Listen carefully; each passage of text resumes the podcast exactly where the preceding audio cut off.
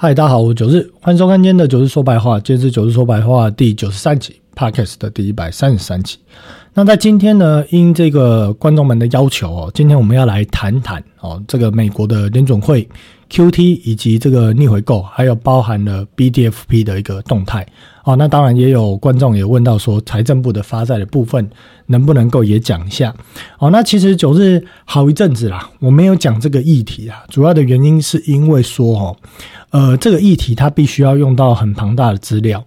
那我也讲坦白话啦，我我就讲实话了，我也不想拐弯抹角。我知道台湾很多的 YouTube 哦都在抄袭，都抄来抄去哦，所以这其实是为什么我后来在这个短片版内容我不太想去讲这一些啊。那当然，其实我知道很多的观众朋友早期在看九日的。长片版的时候，就是比较长的长片版，大概在去年的六月之前吧。哦，其实九日讲了蛮多这个这个有关于美国的联邦基金市场啦，或者是货币市场的内容。哦，所以我相信也是非常多的观众哦，纵使没有加入九日的会员的，也蛮多的观众非常关心这个议题。那这个议题，呃，我其实也在每周的会员频道里面，我一定都会讲哦，讲深、讲多、讲浅的差异而已。哦，那没关系，我们今天就来就整个联准会的一个 QT 的进度哦，以及 QT 的发展，还有逆回购，还有包含 BTFP，还有财政部的一个发债的一个发展跟动向哦，今天来做一个呃比较深度的一个解说。哦，那接下来我们就来看内容。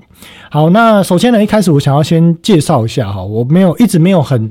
很这个很积极的或者很主动的去介绍我的这个会员频道哦，那主要的原因是因为我觉得我其实个人不太喜欢商业行为啦哦，所以纵使是介绍自己的东西，我自己心里都觉得有点商业行为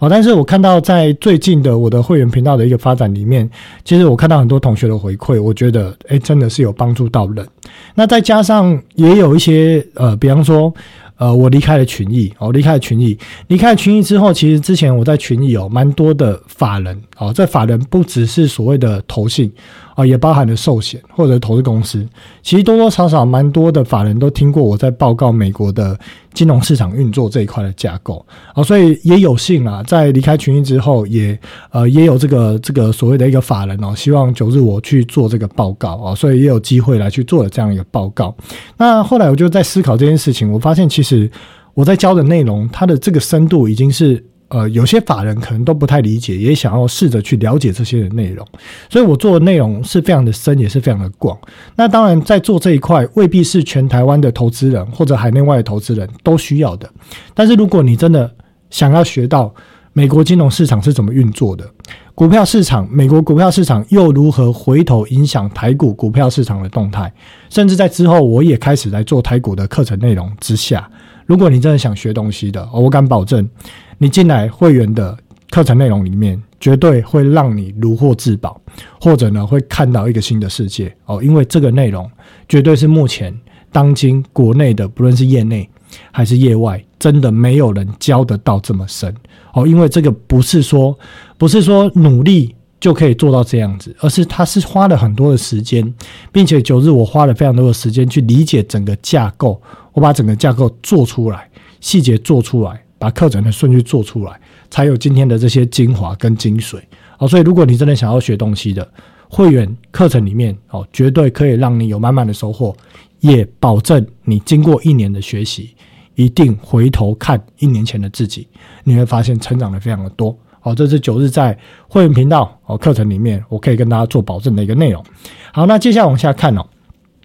在会员部分，会员频道的部分，呃，不是会员频道啦，那个、那个、那个社团哦，社团的部分哦，社团部分，当然现在人也越来越多了，已经有一千七百多位啊。那如果喜欢跟九日来去做互动讨论的哦，也都欢迎加入社团。那另外在命理风水的，可以参考粉砖哦，武术老师说哦，现在追踪人数也越来越多了，也超过五百五了哦，也蛮多的人哦，透过了粉砖得到了正确的观念哦，必要呃去减少了很多不必要的。冤枉钱哦，其实都省下不少钱哦，所以免费的频道哦，其实呢也不一定要去算命，也不一定要算风水，但是透过这个免费的粉砖哦，不是频道啊，粉砖哈，其实呢就可以省下不少的冤枉钱。哦，这部分也分享给大家。好，那我们来看一下哈，在呃言情对这个财经 YouTube 啊，对言情有责任感的运动一样，好，每周都会提一下，希望大家哦可以潜移默化的来去推广这个文化运动。好，那我们来看一下，在未来这两周的一个内容哦，包含到了这个二月初。好，首先呢，在今天晚上会有一个非农数据的公告。好，那另外在下个礼拜会有台积电的十二月营收。好，那九日之前讲过了，我说台积电的第四季的营收啊，十月份就是高峰。好，十一、十二月我认为会阶梯式的一个下滑。好，或者整体平均十一、十二月会往下降，最终第四季的一个。呃，营收表现会如同台积电哦，在这个十月份哦，十月份的一个法说内容一样哦，整个第四季的一个营收的一个数字，基本上就会符合在十月份的一个法说的一个内容。好，所以依这样的一个推断的话，台积电的十月营收。哦，也是会往下降的。那当然，这个部分在十一月的营收公告的时候，对盘面并没有什么影响。哦，但在目前盘面位阶比较高，以及考量到了下个礼拜六，哦，总统大选。那当然，总统大选呢，呃，不论是执政党有继续选上，还是执政党没有选上，哦，我个人认为，在现在的一个位阶。以及二月五号要封关的一个状况之下，其实多多少少都会有一些调节性的卖压出来，哦，所以呢，观众朋友可能要留意一下哦，未来这个礼拜啊，下个礼拜开始啊，如果美国的盘面纵使没有太大的变数啦，有一些市场的大户啊，依然会在下个礼拜哦持续的。啊，来去做调节，就如同这个礼拜一样。好，那到了一月底，哦，会有财报，苹果的财报，以及一些相关科技类股的财报。二月一号会有 FOMC 的会议决策，这部分呢会影响哦这个债券市场的一个变化。好，接下来我们来看看联准会的。Q D 进度跟逆回购的一个动向啊，还有 B T F P 跟财政部的一个发展。好，首先我们来看一下联总会的 Q T 跟 R P 哦。好，这个是联总会的一个资产负债表哦。那当然，在这个联总会的官网都可以找到哦。那九日其实每个礼拜我都会去做这样的一个整理，去做两个礼拜哈不同的一个比较。那我们可以看到呢，现阶段哈，基本上联总会的资产负债表啊很大张嘛哈，这里面资产项我也没有全部抓完，另外还有负债项哦。所以在这个资产项里面呢啊，我个人比较着重观察这个 B T F B 的数字。还有贴现的数字，那我们可以看到，在最近这一段时间哦，贴现窗口其实零零星星啦，哦，还是有几十亿的一个使用量。那 BTFP 呢，是从当时系股银行出事之后的一千亿左右哈，大概就呃默默的、默默的，一直已经提高到了一千四百亿。那当然，其实呢，也有提到说，哦，市场也有在讨论说，是不是最近的这个降息预期哦，造成了一个美国的 OIS 的一个利率下降之后，造成 BTFP 跟准备金。之间有利差，所以银行有去错套利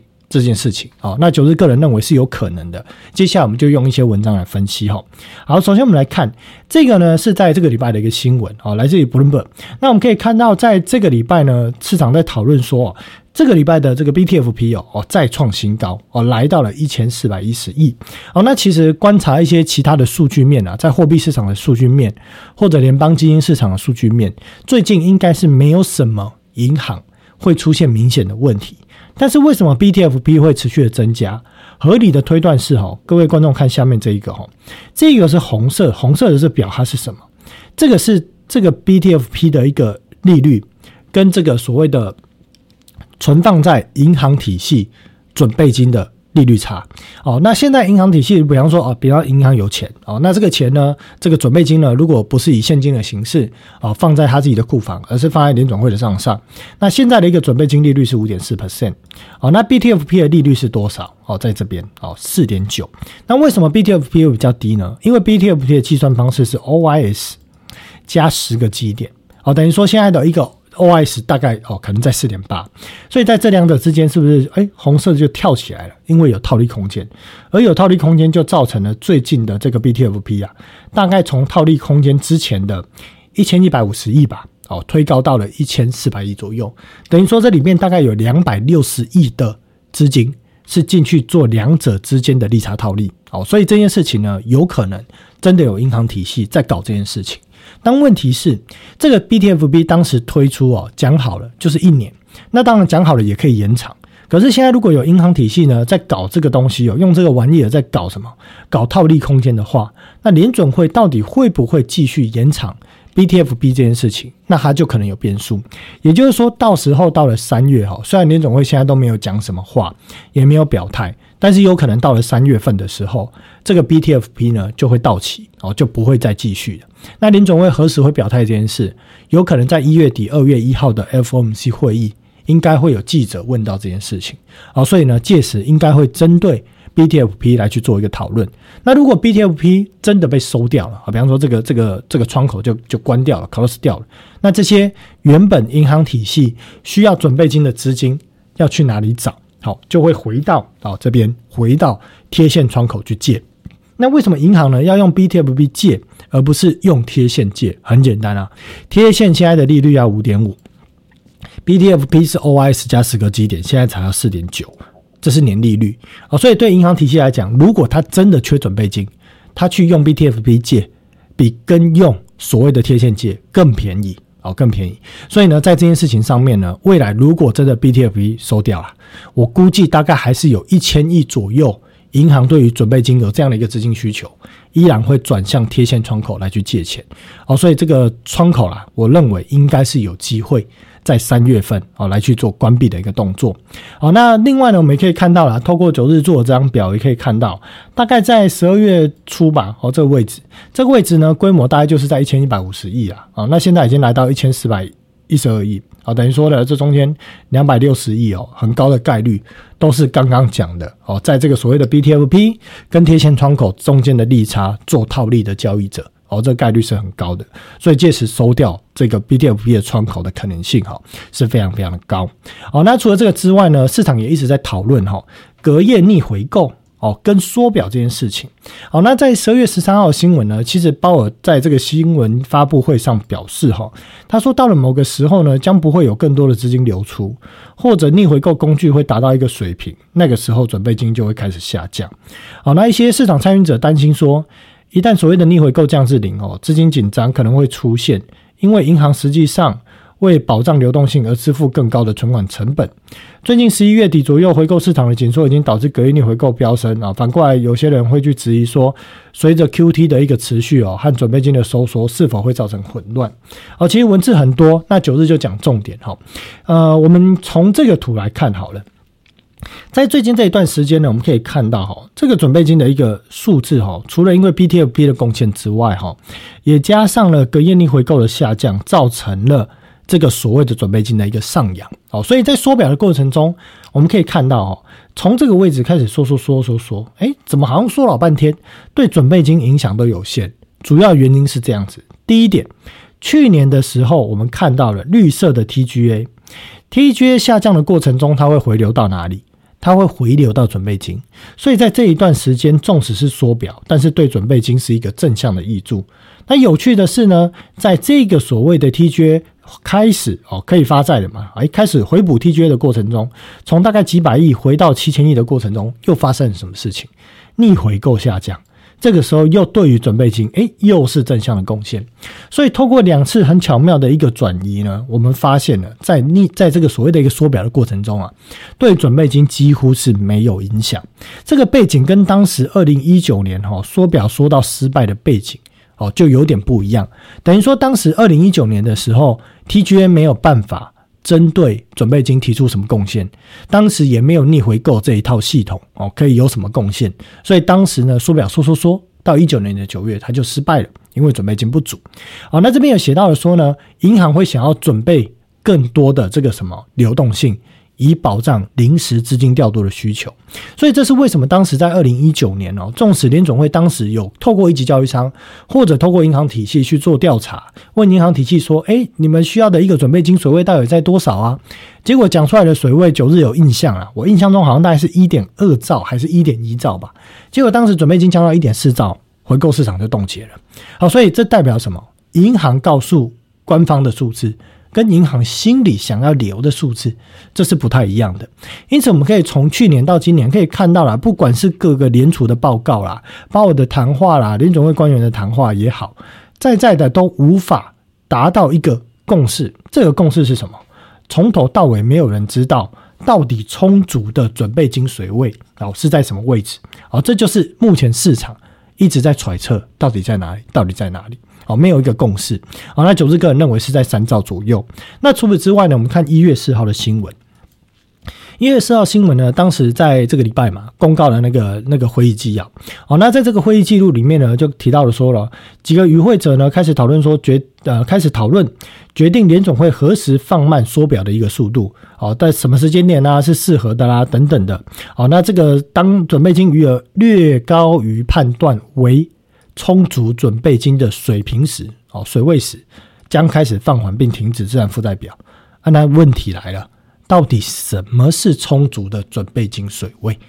哦，这个市场至今哦，包含了投行，包含了银行体系，没有人说得准啊。那九日从二零二二年我就告诉大家，我认为换算起来哦，怎么算？当然这个这个算是会员的这个权益啦，我就不公开讲了。怎么算我就不公开讲，但我算起来大概就在三兆左右哦。所以呢，现在联准会呢还有三点在准备金账上还有三点四八兆，隔夜逆回购的水位有多少？好，我们来看隔夜逆回购水位呢，目前还有。六千多亿，好，那六千多亿会不会降到零这件事哦？我相信已经很多的这个投资朋友哈在讨论跟关心这议题。好，那九日就跟大家讲了，在这个连呃这个逆回购的一个高峰的时候啊，总的规模大概是二点二兆。好，那二点二兆里面呢，其实大概货币型基金的占比只有百分之九十，也意思是说大概有两千两百亿的资金不是货币型基金的钱。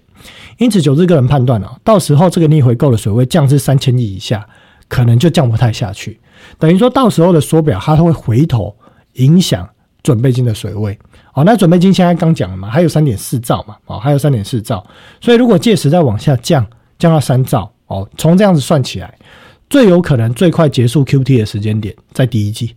最慢在第三季，哦，数字上是算得出来的，哦，所以一现在的一个准备金水位。跟逆回购下降的速度，哦，来做出这样的判断，哦，因此呢，到时候联总会降息的时间点，哈，九日个人评估了，应该最快在六月，哦，那慢一点，可能大概在七八月那个时候，哦，就是六月的下一次会议，那一次有可能会降，而缩表也有可能最快，哦，或者是呃，合理上来讲，应该会在第二季末，也有可能会做个 ending，哦，所以目前看起来的一个进度是这样子，那届时如果。这个 Q T 终了啊，也就是会对货币供应量不会再有负面的效果哦，就是 M two 不会再减少。同时，如果利率降下去之后啊，利率降下去不会立刻造成借贷增加，但是利率降下去之后的一段时间，借贷行为会重新恢复动能，这时候就会看到货币供应量呢重新回到明显的上升轨道，再加上扣除 Q T 不在 Q T 的影响之后啊，等于什么？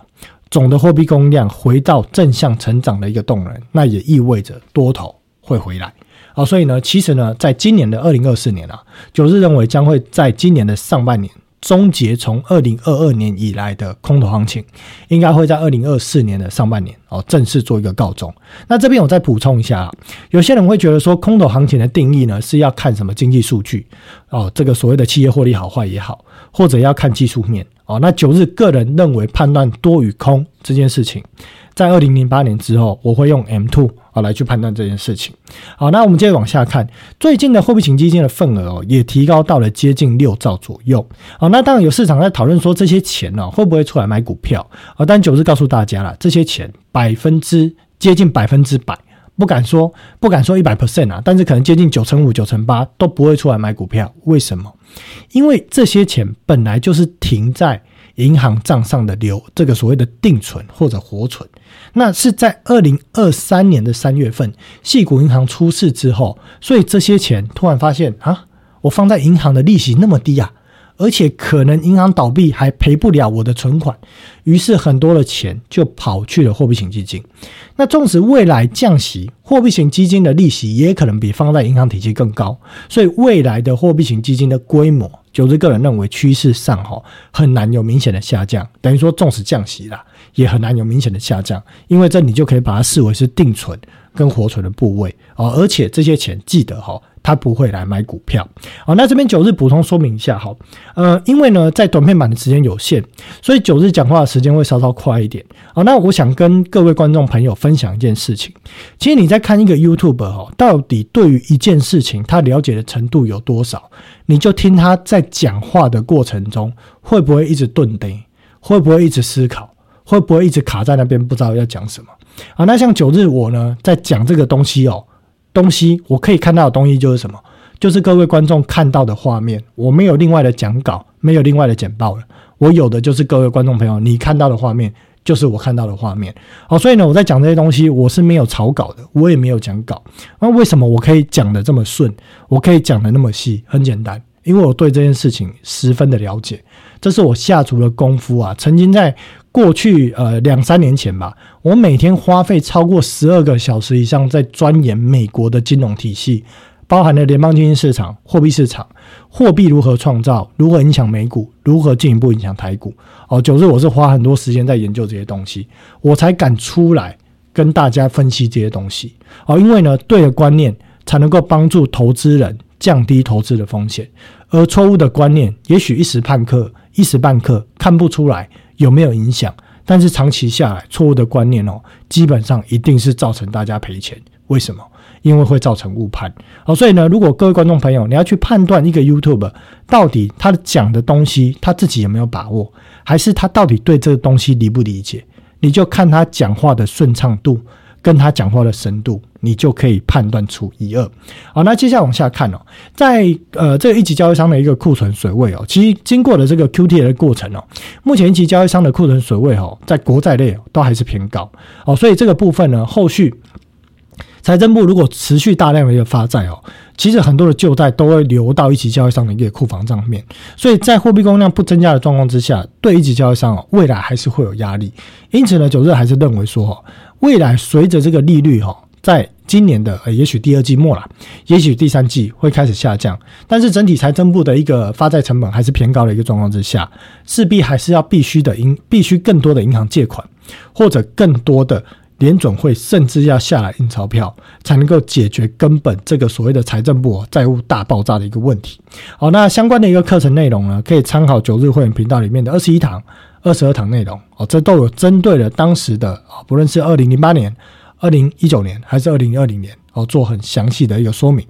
好，那再往下看呢。在财政部的一个发债的发展，好跟这个透支恶化的一个情形。好，首先呢，在美国财政部，哈，这个十二月十一号的新闻。好，简单来讲，我们可以看到，在二零二四年的财年的前两个月，美国的财年是十月一号到隔年的九月三十号，所以在二零二四年的财年前两个月，就是十月跟十一月哦，两个月预算赤字达到了三千八百亿，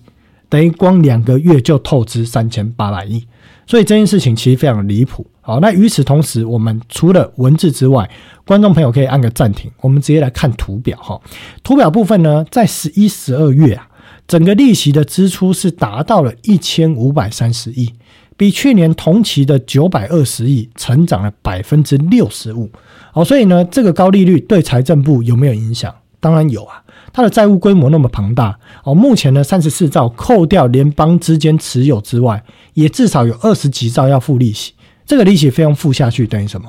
越多的利息就必须要发更多的债，更多的债就必须要支付更多的利息。哦，所以这件事情，你说升息对财政部有没有影响？当然有影响。好，所以呢，我们可以看到了二四年财年前两个月哈，就透支了三千八百亿，其中有三千一百七十亿是在十一月透支的。哦，因为十月份有这样有一些税收收入。哦，所以呢，依照这个步调啊，今年全年哈，大概哈二四年的财年，渴望又见到美国财政部全年透支超过一点五兆。哦，基本上是妥妥了，板上钉钉。等于说呢，过去这几年哦，这个是纾困嘛。啊，没有纾困之下也是年年透支哦，所以今年再透支个一兆五以上，基本上是确定。等于说呢，未来哦，这个当财政部随着利息成本哦一直维持在高档啊，那当然联总会现在利率在这嘛，那你不太可能立刻降到这，所以在整个整体的财政部的发债成本，它一定是继续往上垫，往百分之三以上去走。那在这个状况之下呢，整个债务规模就会一直往上垫，往上垫，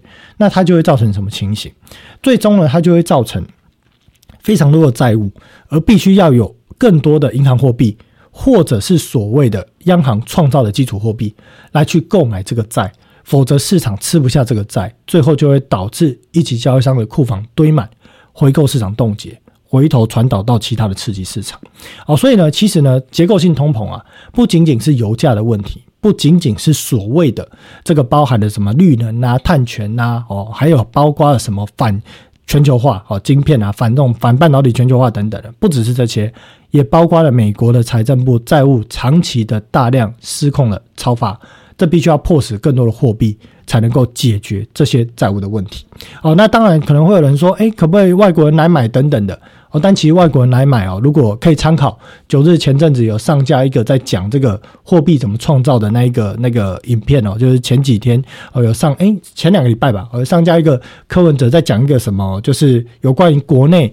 央行的这个外汇存底的事情，可以参考那影片，里面有讲一些观念，然后等于说不管怎么买啦，还是用到美国账上的 M two 去买，好，因此呢，在这个结构性通膨已经正式确定的一个状况之下，十年期公债殖利率长期下降的结构哈，已经不复存在，这个趋势已经改变了。哦，但是呢，为什么九日还是看好这个债券价格到二五年之前有机会？很简单，